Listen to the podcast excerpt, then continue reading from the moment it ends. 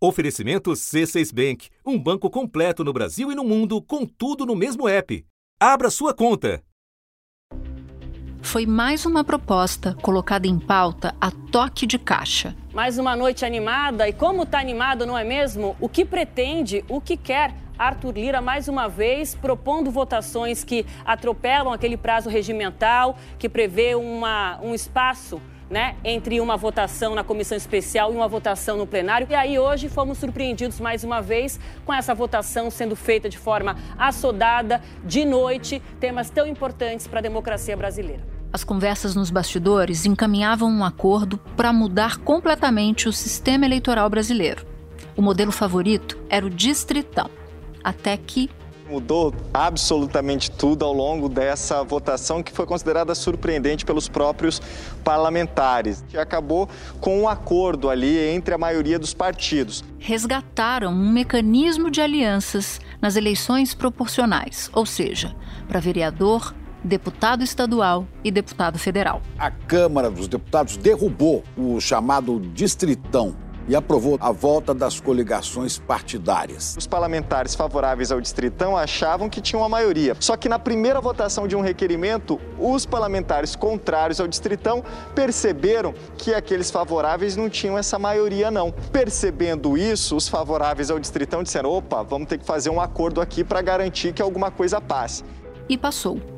Com votos de partidos de todos os espectros ideológicos, a volta ao passado prevaleceu na Câmara.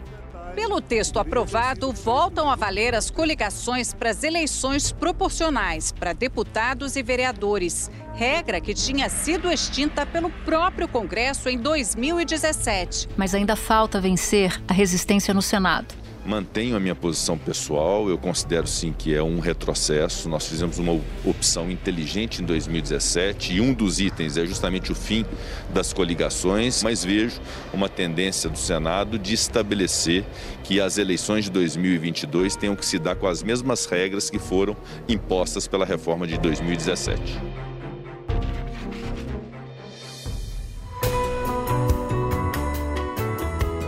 Da redação do G1, eu sou Renata Loprete e o assunto, hoje com Natuza Neri, é a reforma eleitoral e as coligações.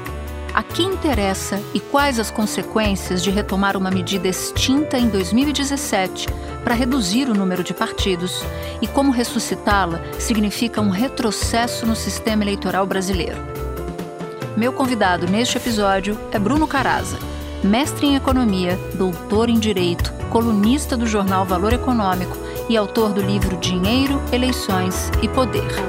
Segunda-feira, 16 de agosto. Bruno, eu quero voltar no tempo com você. Vamos nós dois juntos para 2017, quando a Câmara criou a chamada cláusula de barreira e, ao mesmo tempo, derrubou a possibilidade de coligações, regra que começou a valer em 2020. Aí eu falo das coligações proporcionais. Você pode explicar esses dois instrumentos e com qual finalidade um foi criado e o outro extinto? Pois é, Natuza, essa reforma política que aconteceu em 2017, ela foi uma das poucas medidas positivas criadas pelo Congresso nas últimas décadas do ponto de vista eleitoral. Né? Ela partiu de um diagnóstico que era correto né, que muitas das crises políticas que vivemos nos últimos anos, né, mensalão, é, petrolão, o impeachment da Dilma, né, 2017 o Congresso eh, discutia ali a ameaça de abertura de processo contra o Temer por causa do envolvimento dele com a JBS. Todas essas crises elas eram geradas ou amplificadas por um sistema partidário extremamente fragmentado. Né? No Brasil, a gente tem mais de 30 partidos, e isso não acontece porque cada um deles representa uma visão política diferente da sociedade. Né? A maioria desses partidos não tem nenhuma identidade social, ideológica. Por que, que a gente tem tanto partido no Brasil? Né? Porque a nossa legislação ela oferece uma série de benesses para os partidos políticos. Eles têm direito a recurso público, né? Tem o fundo partidário, o fundo eleitoral, né? Todos eles aí bilionários. Eles têm direito à propaganda gratuita no rádio e na TV, né? A gente fala que é gratuita, mas ela é paga por todos nós contribuintes. Né? Eles têm isenção tributária, então eles têm uma série de benefícios que torna muito vantajoso você ser, assim, entre aspas, um dono de um partido, né? E essas são só as vantagens explícitas. Quando os partidos eles conseguem cadeiras no Congresso, eles passam a barganhar apoio a cada votação legislativa. É, toda vez que o presidente tem interesse numa votação, ele tem que sentar e negociar com é, é, é dezenas de partidos. E aí abre uma larga margem é, não só para as crises políticas, mas também para concessão de vantagem, concessão de benefício, benefício para doador de campanha e até mesmo corrupção. Mas aí o que aconteceu? Né? De um lado, eles criaram uma cláusula de barreira. O que, que ela queria dizer? Olha, para você ter acesso a essa festa de distribuição de, de benesses, né, para você receber dinheiro do fundo partidário, para ter espaço no horário eleitoral, é, você tem que atingir um patamar de votos nas eleições anteriores. Atualmente, a Constituição diz que os partidos precisam eleger pelo menos 11 deputados federais em pelo menos um terço das unidades da federação. A relatora Renata Abreu incluiu também a opção de eleger o mínimo de cinco senadores para cumprir a cláusula. Então, isso era a cláusula de barreira, né, que a gente chama tecnicamente de cláusula de desempenho. De outro lado, é, eu coloquei uma trava para não permitir que os partidos peguem carona, né, os partidos pequenos peguem carona nos partidos grandes. E aí, com isso, eu travei, a partir de 2020, as coligações é, nas eleições para vereador, deputado estadual e deputado federal. Nas eleições para a Câmara Municipal, quem recebe os votos não é o candidato, mas sim o partido dele. É o sistema de proporcionalidade. São Paulo, por exemplo, tem mais de 8 milhões e 900 mil eleitores. Se ninguém anular ou votar em branco, esse número é dividido pelas 55 vagas da Câmara. Chegamos então ao número 163.394, o quociente eleitoral. É essa quantidade de votos que o partido precisa receber para ter direito a pelo menos uma cadeira no legislativo. Ou seja, quanto mais votos o partido conseguir com seus candidatos, mais vagas vai ter aqui na Câmara Municipal. Antes, o candidato a uma cadeira na Câmara concorria pela coligação. Poderia se beneficiar de todos os votos recebidos pelo conjunto de siglas. Agora, ele vai concorrer apenas pelo próprio partido e apenas os votos recebidos pela chapa dele é que vão entrar na conta. Eu imagino que, que a gente precise clarear um pouco mais para os nossos ouvintes essa cláusula de barreira. E aí eu vou te perguntar se a seguinte situação está certa, porque você falou da carona dos partidos pequenos pegando carona nos partidos médios e grandes e elegendo um deputado, dois deputados e mesmo que não eleja, ainda assim há formas de ter acesso a recursos públicos, em alguns casos, certo? Certo. Mas ainda há, além da carona dos pequenos nos grandes, ainda há um cenário colocado assim: se eu permito coligações proporcionais, eu, eleitor, se a legislação permite, eu, Natuza, que vou lá dar o meu voto num deputado federal que tem a ver com a minha identidade, o que eu espero dele em termos de ideologia, mas em razão dessa coligação de você juntar jacaré e cobra dentro de uma mesma coligação, dentro de uma mesma aliança, eu posso estar dando votos para eleger um deputado que não tem nada a ver com a minha ideologia. Isso está certo? É esse raciocínio mesmo, né? A gente costuma, durante essa semana, a gente discutiu muito essa mudança de regras do ponto de vista da, das estratégias do jogo político, né? Dos partidos, do centrão. É, mas a gente, muitas vezes, a gente esquece de olhar para o principal interessado nessas regras todas, que é o eleitor, né? E por que, que esse sistema de coligação ele é, ele é ruim para o eleitor? Né? Justamente por isso que você colocou. Né? Quando eu permito coligações, E, e, aqui no Brasil as coligações elas não necessariamente são feitas nacionalmente, elas podem ser feitas em cada estado, em cada município, né? É, acontece exatamente isso que você você disse, né? Para o eleitor fica completamente é, é, confuso esse sistema, né? Para não, não ir muito longe, né? Até bem pouco tempo atrás, a gente teve PSDB e PT se aliando em vários estados, né? mesmo eles sendo partidos que polarizavam a disputa no cenário nacional. Né? Então, o fim das coligações, sem dúvida nenhuma, ele torna o nosso sistema político muito mais claro para o eleitor, e do ponto de vista da governabilidade, ele torna o sistema muito mais funcional. Foi justamente um grande movimento de barganha, um acordão promovido entre parlamentares. E essa barganha foi feita da seguinte forma: coloca o distritão, todo mundo vai ficar é, reativo, e aí a gente volta com as coligações, que é uma espécie ali de sobrevivência coletiva de vários pequenos partidos e de vários parlamentares. Bruno, você então explicava que em 2017 o sistema político teve ali uma epifania e fez essa alteração na legislação. Mas em 2020 foi a primeira vez que houve pelo menos um pequeno teste nas eleições para vereador. Quais as mudanças já puderam ser sentidas nas eleições para vereador, sabendo que o grande teste, a grande prova, de fato, está marcada para 2022? Bom, quando a gente computa os resultados da eleição de 2020, né, as eleições municipais, é, quem saiu vencedor daquelas eleições, se a gente olha né, do ponto de vista global, né, foram justamente esses, esses partidos médios e grandes, né, que é um sinal que justamente a, a, a, a intenção da, do fim das coligações começou a surtir efeito, né?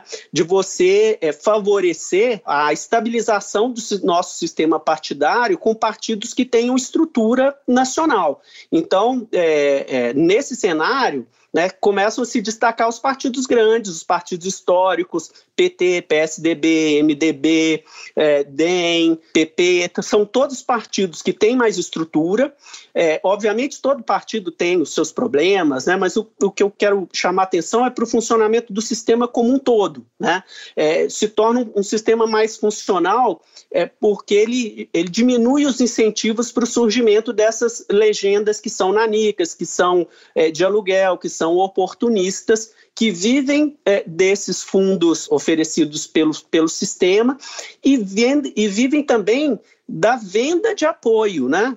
Bruno, eu sempre falo com uma fonte muito experiente de Brasília que faz a seguinte conta.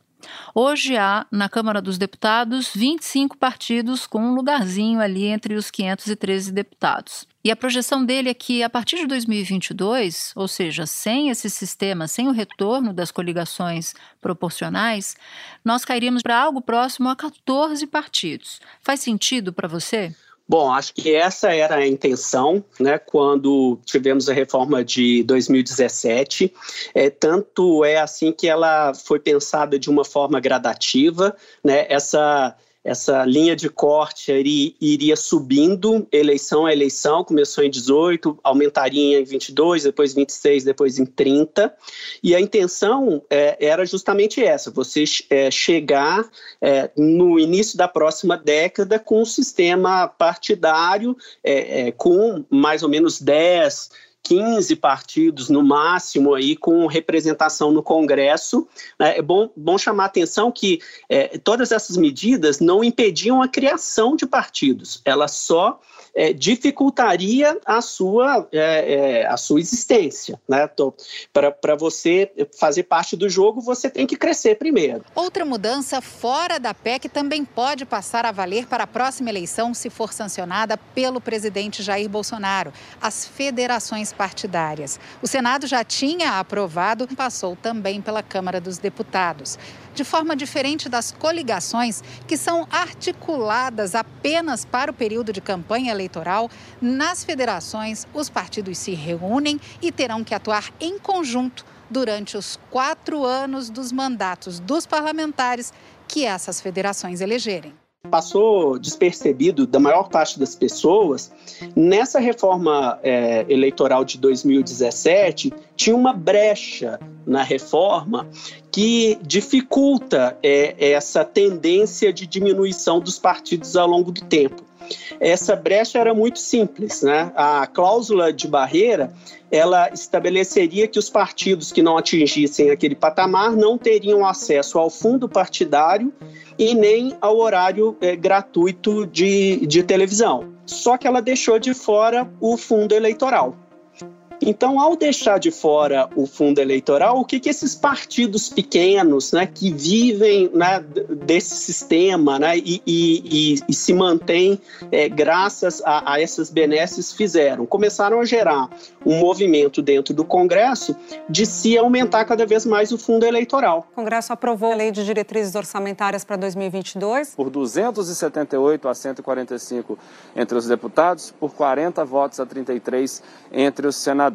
Houve um aumento do fundo em três vezes. De repente, a gente acorda sexta-feira e tem um, uma coisa é. como essa na nossa vida: 6 bilhões para o fundo eleitoral. Toda essa pressão por aumento do fundo eleitoral aí para 6 bilhões ou talvez 4 bilhões, como estão negociando, não tem a ver só com o aumento de repasse de recurso público para financiar as campanhas, mas também para garantir a sobrevivência desse, desses partidos pequenos. Acho que a grande questão aqui é que esse sistema que a gente tem hoje, ele é disfuncional é um sistema em que eu tenho dezenas de partidos, é, eu, eu tenho muitas dificuldades de governar nesse contexto, é, todas as negociações no Congresso são extremamente custosas, e aí esse custo ele é um custo político, mas também é um custo financeiro, é um custo de recursos públicos, é um custo orçamentário, porque qualquer medida é, que seja de interesse do governo ou da sociedade, eu tenho tem que dar uma contrapartida para esse partido, para aquele outro partido, para aquele outro grupo. Então, é, é, acredito que, é, seja um partido de aluguel ou não, seja um partido ideológico ou não, a, a gente tem que criar barreiras mínimas para você fazer parte do jogo. A maioria dos partidos que foi contra as coligações em 2017 agora voltou a favor do retorno dessa possibilidade, né, das coligações proporcionais. Ora, se a questão é partido pequeno, que, segundo você mesmo disse, precisa acessar e aí eles estão mudando a regra do jogo mais uma vez para contemplar esses partidos pequenos, o que, que os partidos grandes levam de vantagem? Por quê? Se tem mais partido, a distribuição de recursos é maior, logo eles ficam com uma parte menor do que eles poderiam. Se a cláusula de desempenho e um partido é grande e, portanto, passa de ano, consegue atingir aquele desempenho, aquela ultrapassar aquela barreira, o que que esses partidos grandes ganham retornando ao passado, voltando ao que era antes? Bom, acho que nessa votação que aconteceu na semana passada, tem três interessados diretos. Né? O primeiro, óbvio, são os partidos pequenos. Né? Agora, além deles, existem dois grupos que se beneficiaram muito, a meu ver, com esse retorno das coligações. O primeiro deles é o Centrão. Né? No caso do Centrão, o cálculo deles é, é muito claro. Né? Se voltam as coligações, no ano que vem, os, os partidos do Centrão vão poder se alinhar ao grupo do Bolsonaro em alguns estados e vão poder se aliar ao Lula em outros. Né? E mesmo se surgir um outro terceiro candidato viável até lá, ele pode coligar também com o partido dele em outro estado diferente. Então, do ponto de vista do Centrão, a volta das coligações é uma maravilha, né? porque independentemente de quem vencer a eleição no ano que vem, o Centrão já vai começar sendo credor do próximo presidente. Mas, além disso, né, o, o, acordo que foi feito na semana passada, ele também interessa aos dois principais candidatos até aqui a, na eleição do ano que vem. Ele é, beneficia o Bolsonaro, né, porque o Bolsonaro está fechado com o Centrão, então, é, é, por tabela, Bolsonaro ganha com essa mudança. Mas acontece que o Centrão ele ainda não está fechado com o Bolsonaro.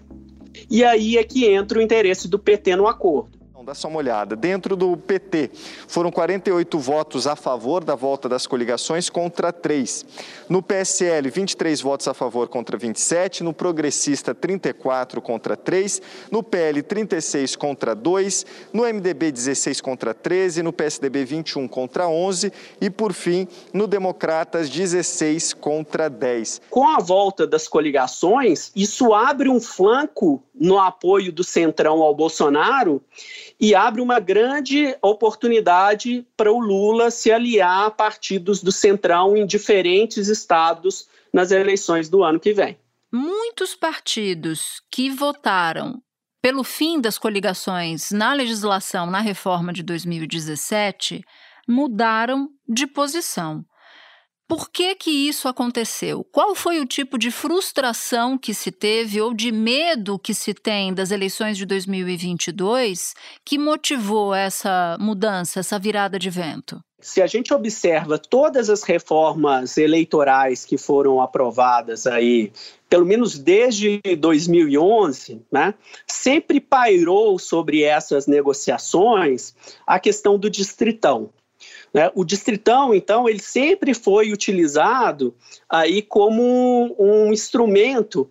A, a, a gente costuma né, ouvir a expressão que ele é um bode na sala. Isso aí era o bode na sala. Colocar o distritão como bode na sala como justificativa para a volta das coligações das eleições proporcionais para manter um esquemão pesado. Isso já é até uma, uma expressão que que está desgastada e a gente precisa realmente dar o nome correto às coisas. Né?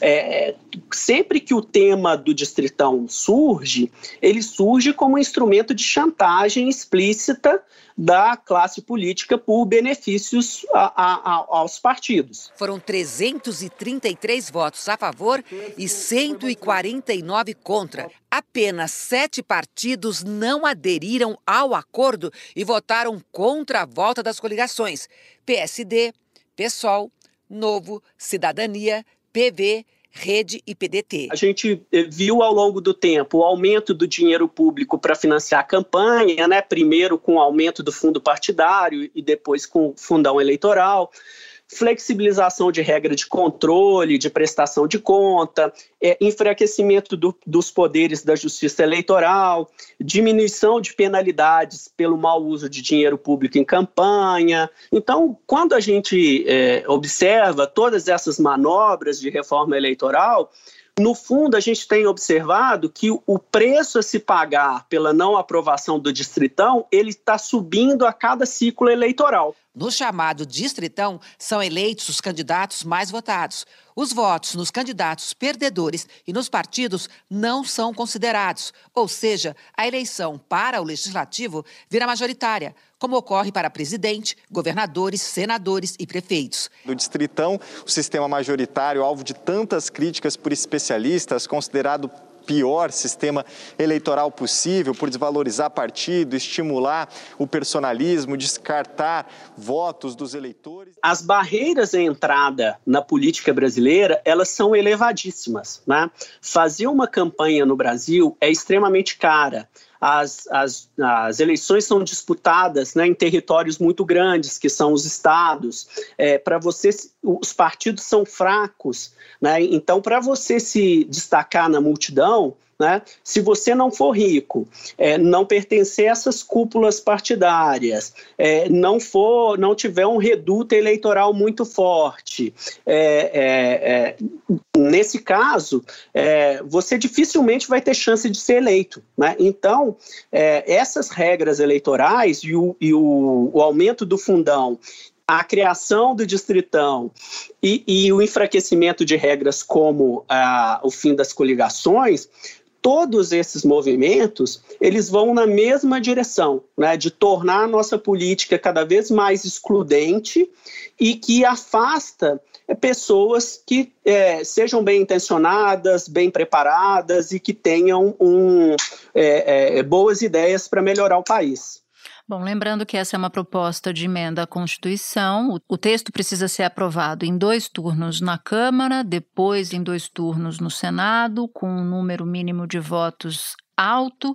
Para poder valer em 2022, ainda precisa ser promulgada essa emenda à Constituição até o início de outubro. Não é fácil e o Senado já disse que tem resistências à ideia. Então, com essa explicação final, Bruno, eu já me despeço de você, agradecendo demais pelo seu tempo e por todas as suas explicações. Foi ótimo, Natuza. Muito obrigado pelo convite. Aí. Antes de terminar, um aviso. Se você precisa tirar o título de eleitor, é possível fazer o pedido no portal da Justiça Eleitoral. É só acessar o site tse.jus.br na aba Eleitor e Eleições. É preciso ter em mãos um comprovante de renda atualizado, documento de identificação oficial com foto, certificado de quitação de serviço militar, no caso de homens de 18 a 45 anos, uma foto selfie mostrando o documento de identificação ao lado do rosto.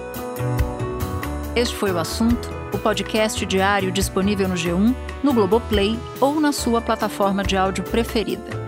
Vale a pena seguir o podcast na Amazon ou no Spotify assinar no Apple Podcasts, se inscrever no Google Podcasts ou no Castbox e favoritar na Deezer. Assim, você recebe uma notificação sempre que tiver um novo episódio. Eu sou Natuzaneri e fico por aqui. Até o próximo assunto.